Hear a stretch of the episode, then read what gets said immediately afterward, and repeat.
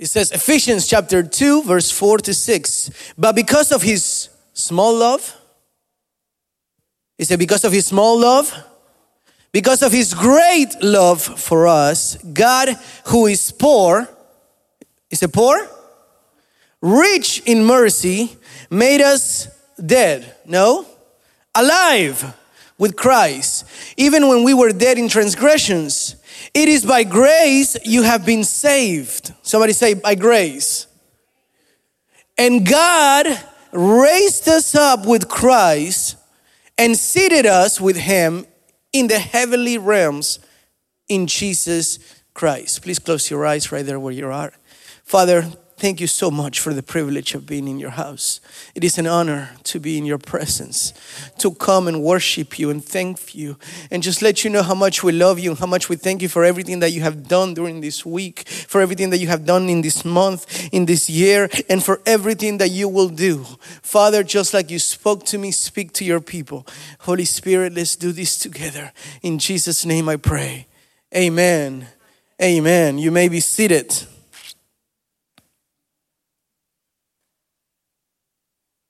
Hallelujah. It says that we were dead in transgressions, but by grace we were saved. And God raised us up. How many were raised by God? How many know that you were dead and then you were rose up, you resurrected in Christ? Now, all throughout the, even the Old Testament and the New Testament, Jesus rose a lot of people up. Do you remember? A lot of, there was the daughter of Jairus, and she was dead, and she said, No, she's only asleep. And he rose her up. And then Lazarus was also dead, and he called them out. So I want to ask this morning how did God raise you up? Was it the way that he did it with Lazarus? How was it? How did God raise you up this morning? So let's, uh, we're going to read a lot this morning. I didn't realize how much we were going to read until I started giving out verses.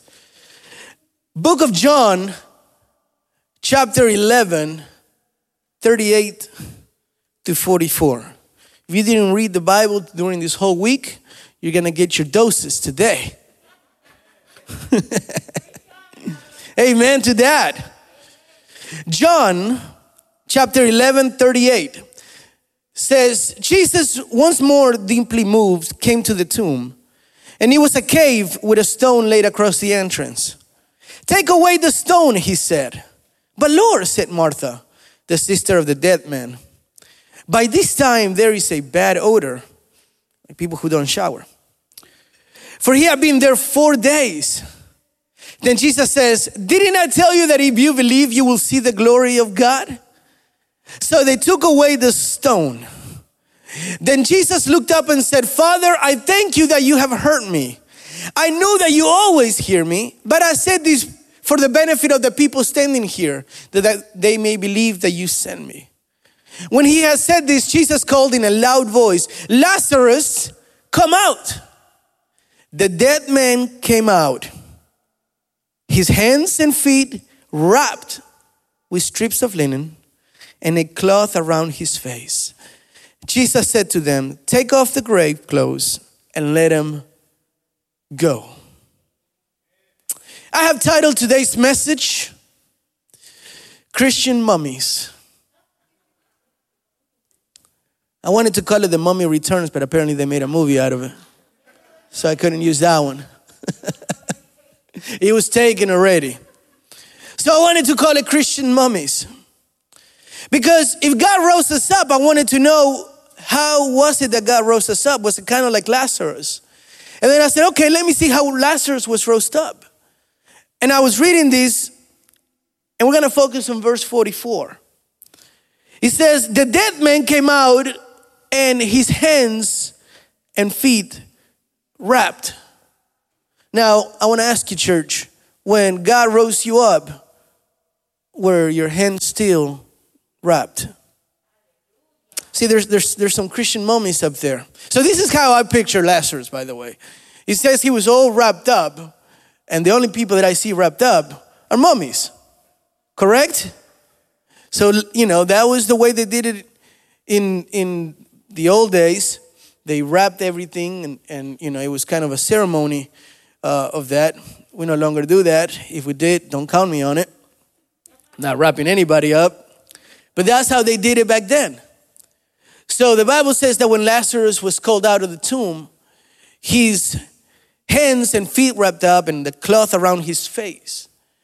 And as I was reading this, I was wondering do we believe that we've been raised up by God and yet we still come out with our hands wrapped up?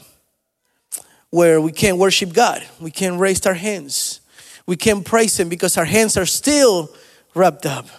And here we are. We know that we've been saved. We know that we've been roasted up by God, and yet we're living like Christian mummies, where our hands are still all wrapped up. And when your hands are wrapped up, you can't worship, you can't praise God, you can't clap.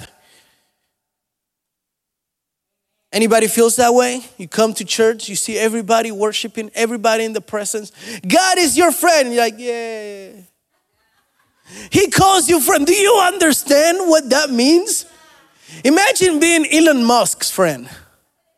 Imagine being, I don't know, the owner of Amazon. You know, his friends, Leonardo DiCaprio's friend, Tom Cruise's friends, I don't know, somebody famous, Jonathan's friend. but God is your friend. Like, you know, you, you ever got that friend that if you need a favor, you know who to call? Ghostbusters? No.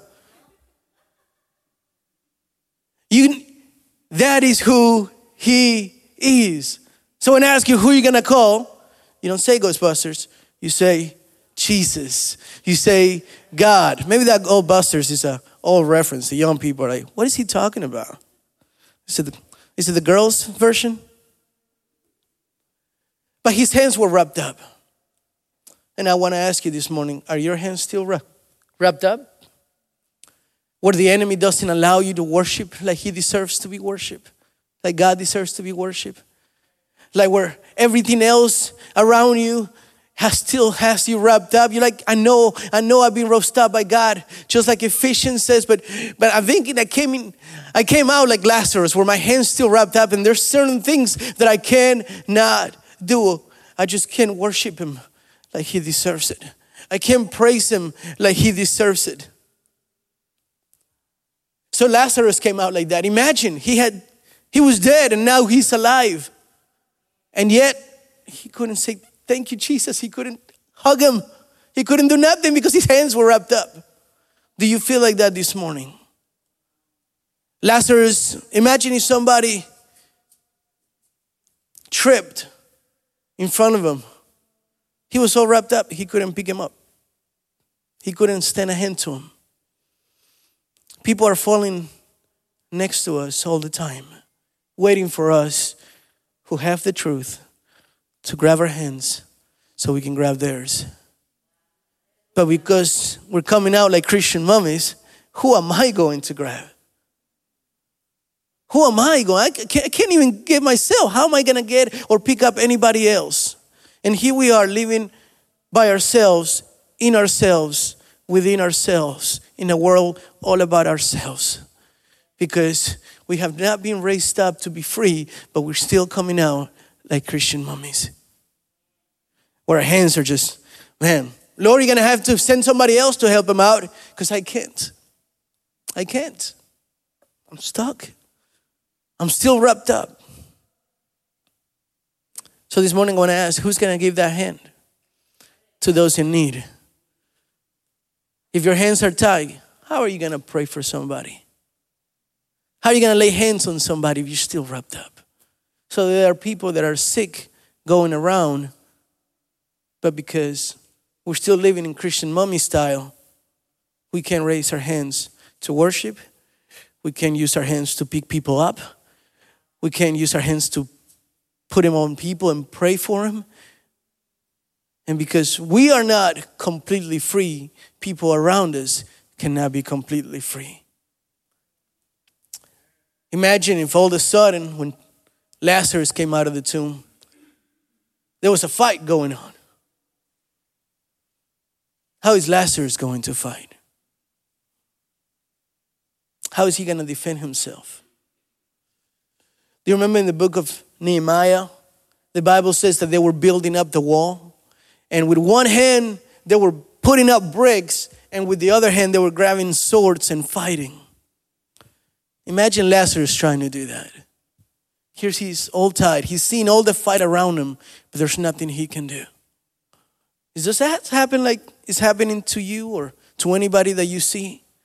There's always something going on, but you're like, fight for it. Fight for your blessing. Fight for your marriage. Fight for your finances. Fight for your family. Fight for those around you. Fight. And you're like, I'm stuck. Here I am, like a Christian mummy. I can't fight. I can't build.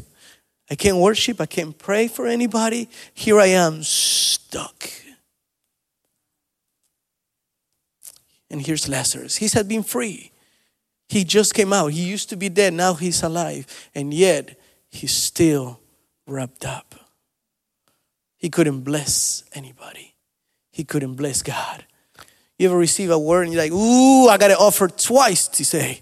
I'm going to have to tithe 20% because God has been so good to me. Lazarus was tied, he couldn't do anything. When the offering comes, do you feel wrapped up? Like, I want to, ah, I can't. My, the checkbook is right there. My wallet is right there, but my hands are tied. There's nothing I can do. And the enemy keeps us like that. Like, yeah, yeah, yeah, you have been free, but have you been truly free? Or are we still coming out of our tombs like Christian mummies? And God is asking us today, how do you feel that you've been raised up?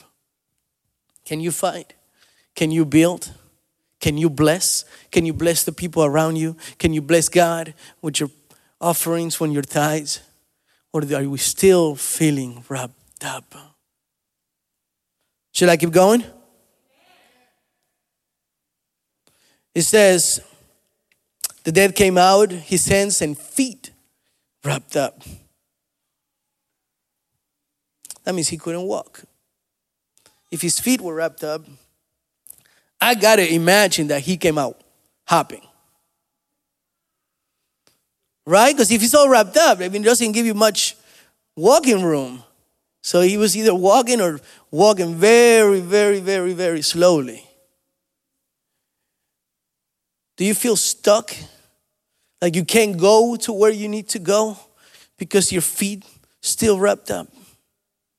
And you're like, man, every time somebody preach, they're preaching about the greatness of God and how great God is and how far God wants to take me. But I'm only giving baby steps. I'm only trying to hop and then I hop and I fall. I just cannot advance. I can't go anywhere.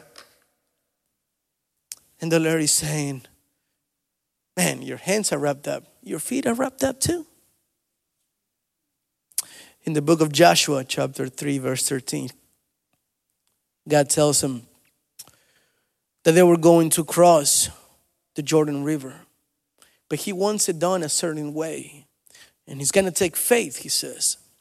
So we'll read it. Uh, Joshua 3.13 says, When the soles of the feet of the priests bearing the ark of the Lord, the Lord of all the earth, shall rest or shall touch in the waters of the Jordan, the water shall the waters of the Jordan shall be cut from flowing, and the waters coming down from above shall stand in one heap. If you can't walk, how, the, how is the river going to open? If you can't walk, how is your path going to be open? If you can't walk, how are you going to get to where you need to go? If you can't go, how is God going to take you from where you need to be to where you from where you are to where you need to be? And God wants to break those linens this morning. Because He doesn't want you to be wrapped up, He wants you to come out free. But here was Lazarus trying to hop his way out of the tomb, walking with very, very small baby steps, thinking, How am I going to get to where I need to go? I can't. And here we are, wondering, How is God going to open up the river that I have in front of you? And God is saying, just walk to it. That's all it takes. Just get to it. just walk to it. You're like, my blessing is right there, but I can't get to it. My blessing is right there, it's just so close, so near, but we give up because our, our steps are so small. God wants you running this morning. God wants you to step out of this place running out of this place. Not with your feet wrapped up, but running, knowing that God has set you free. Do you know people that are stuck in the same place, same situation? People that can't advance, can't chase their dreams. If your feet are wrapped up, your feet are wrapped up, you can't you can't flee from danger. You can't run away from danger. And that's where the enemy comes and attacks you. Because you can't go anywhere. That's not how God wants us this morning.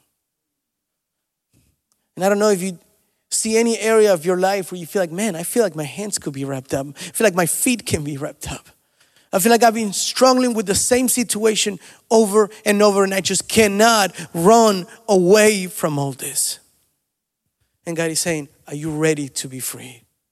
Are you ready to run away from all of this? Are you ready to just let go and not be wrapped up in every situation, in all your surroundings, at all the times? But to be free indeed. says the dead man came out, his hands and feet wrapped up with string of linen, and a cloth around his face. So I know that he heard when Lazarus, I know that he heard when Jesus called him out, but I wonder with all that leaning on his face, was he able to see any? Did he had any vision at all? How's your vision this morning? Do you have the vision of what God wants to do with you? Or do you have the vision of, another Sunday, same thing, come to church, wake up, go to church, take a nap, go eat. Same thing. Or do you have the vision of what does God have for me today? How can I worship Him for everything that He has done? How can I get closer to Him? How can I break free and let my hands worship Him? How can I offer Him more? How can I give more of who I am so I can get more of who He is? How's your vision this morning? Imagine having no vision at all, not being able to see. It's already messed up to have your hands tied up, not be able to worship, not be, not be able to help anybody out, not be able to pray for anybody, not be able to bless for anybody. It's messed up to have your feet wrapped up because you cannot advance. You're stuck in one place. There's a verse in the Bible in Isaiah that says, How beautiful are the feet of those who bring the good news. If your feet are stuck, how are you going to take the good news out? So you're stuck, you're not preaching to anybody. You're not advancing, you're not preaching, you're not sharing the good news, you're not going to where you need to go. So the people that are waiting for you to get there are losing out on you not being able to get there where you need to be. But having no vision, trying you're, you're finally alive, but you don't, you don't have a direction. You don't know where to go. Your eyes have been closed. In the book of Second Kings, chapter 6, verse 17, the Bible talks about a story of Israel being in a fight with Syria. And, and they, uh, they were all mad because every single time they wanted to attack Israel, Elisha would will let the king of Israel know, and they could never catch him. So they said, well, then we can't, if we can't get to the king, we'll try to get to Elisha. And this is where we find ourselves. So one morning, the uh, servant of Elisha gets up and he sees that he's surrounded by the other enemy. And he's like, man, we are not going to make it out of this one alive. That's it. I'm done. I'm riding my wheel.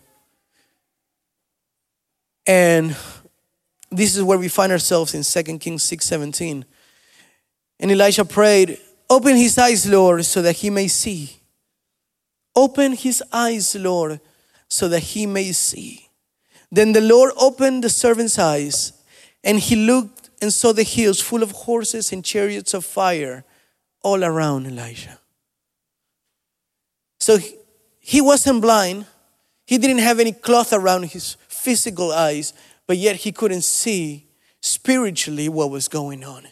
He saw that physically he was surrounded by the other enemy, but spiritually he couldn't see that there were more with them than there were against them. How is your vision this morning? Do you feel overwhelmed? Do you feel like everything is around to get you? Or do you see God fighting for you? Do you feel like everything is coming to finish you up? Or do you feel like God is fighting for you? And if God is fighting for you, who can be against you? Do you feel like you're not going to make it to July? Julyer? God is going to be with you. Do you have the vision to see yourself in that business that you've been dreaming with? Do you have the vision to see yourself married if you're still single? Do you have the vision to buy that dream house that you've been praying for? Do you have the vision that your career has been realized, that you're working at that job that you want, that you're preaching where you need to be preaching, that you're singing, that you have your child? What's your vision? Where's your vision taking you? How far can you see? Or are you still seeing cloth? Are you just seeing linen? Like I can see light, but it's not fully there yet. Where's your vision taking you? Can you see what God is seeing for your life? Can you visualize it yourself? Lord, I see it, therefore I'm going to chase it. Lord, I see it in your word, therefore I'm going to get to it. Lord, I can imagine, and if I can imagine, you can make it happen. We just found out he's our friend. Lord, if you can just wrap, break all the wrap out of my eyes, I will walk out of this tomb and know what direction I got to take. How is your vision this morning? How are you seeing God? How are you seeing yourself? Do you have God's vision of who you are? When you see yourself in the mirror, do you know who you see? I am a child of God. We were singing. Do you feel like you are a child of God? That you can come to your Father and say, Father, here I am. This is what I need. My wife Jennifer this morning um, had to be at church at 7 a.m. And I was actually, I, I woke very early to, uh, to pray and, and, and finish the messages I was writing today, uh, preaching today. And she said, I'll be back. And I said, Come down, Schwarzenegger. I'll be back before you have to go at the 8:30 service. So I'll be here by 8 and just, you know, take care of Luna. And I said, Luna is my daughter Luna, she's a, a year and a half. Have I mentioned her before in my preachings? And uh, she said, you know, watch out for Luna, she's asleep. Uh, I'll wake her up whenever I get here or whatever you, you know, just concentrate. So this is all like 6:45, 6:30. We're having this conversation. Five minutes later, my wife leaves. Luna wakes up. Like, what's up, Daddy? What are we doing? but she says this, crying loudly, like, I have been forsaken. Like she felt mom's presence no longer there. I got to take out this on somebody. so she wakes up gets up from the bed, as you know, and I'm just looking at her like, where are you going? Ain't got no driver license. And she just steps out of the bed and starts like looking for her. And she's crying and she's looking for mommy. And she goes to all the places that she knows mommy could be. So she goes to the bathroom and she's not there. She goes to the kitchen and she's crying and walking. She She's not there. And she goes to the living room and she's not there. But this time I'm obviously I'm chasing her. I'm like, where are you going? And she's crying, like looking. And then she points out to the garage door. And she's like, like, open it. I want to see if mommy's there. And I open, she doesn't see mommy's car there, and she sees my truck. And she's like, huh? like, where else could she be? So I take her to her room and I said, well, let's go, let's go see where else she could be. So by now she stops crying because she's now in this, well, let's find out.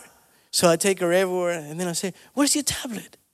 Where's your tablet? And she's smart. She's like, Huh? And then she sees the tablet and she gets all happy. Why am I telling you my life story this morning? Because my daughter had the vision of knowing where mom could be.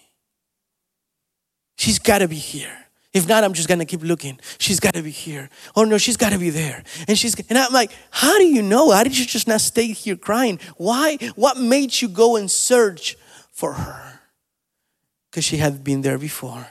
She could be there now.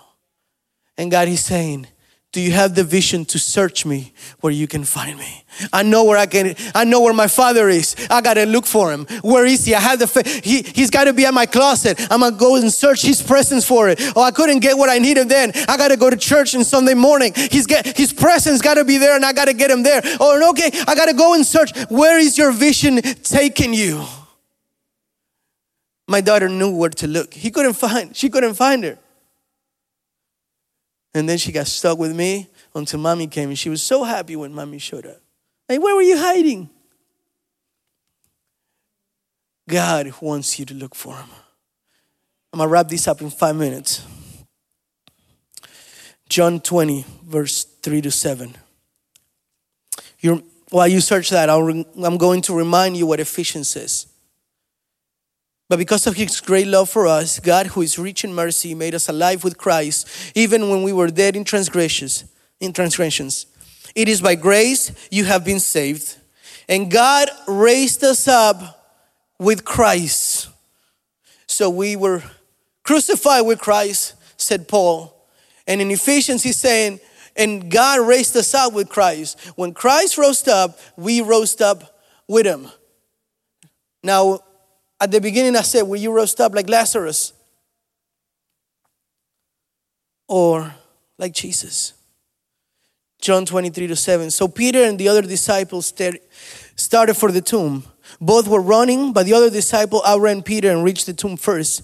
He bent over and looked at it, and the strips of linen lying there but did not go in. Then Simon Peter came along behind him and went straight into the tomb. And he saw the strips of linen lying there, as well as the cloth that had been wrapped up around Jesus' head. The cloth was still lying in its place, separate from the linen. So I want to ask you when Lazarus rose up, he was wrapped up. His hands were wrapped up, feet wrapped up, face wrapped up. And Jesus had to say, break him free, let him go. But when Jesus rose from the dead and the disciples came into the tomb, all the linens were broken. He didn't come out wrapped up like a mummy. The moment Jesus came alive, the linens broke free. And Paul says that when we rose up, we rose up with Jesus set free. There's nothing holding you. May you be up on your feet this morning. Nothing was holding Jesus. And that's how Jesus was raised from the dead. And that's how God raised us up with him. Not like Lazarus, not like Christian mummies, but free and free indeed. So I want to ask you this morning how are you feeling your hands? Can you pull them up to the heavens? Or do you still they, do they feel stuck to your body? Do you feel like you can help somebody out, lift somebody up? Because you have been free, you can set somebody else free. Can you bless God this morning? Can you give Him more? Or are they still tied up? Can you lay your hands on, over people and pray for people? Or are they still wrapped up? How are your feet this morning? Do you feel like you can walk? Like, Lord, where are you going to take me? I'll run to you. I'll run to you. Where do I got to go? Take me there. I'll run to it. I'll walk to it. The news. Blessed are the feet who share the news. How are your feet this morning? Huh? And I want to ask you, how's your vision this morning? Are you seeing blurry? Or can you see where God wants to take you? Because God did not raise us up from the dead, from our transgressions, to be wrapped up like Lazarus, But He said us to be truly free. The linens have been broken. So, our, so we can fight when we need to, so we can build when we need to, so we can kick Satan's tail because there's nothing wrapped up around my feet. So I can have the vision of knowing who God is, who I am, where God wants to take me, what God wants of me, and what I require of Him to get to where I'm going.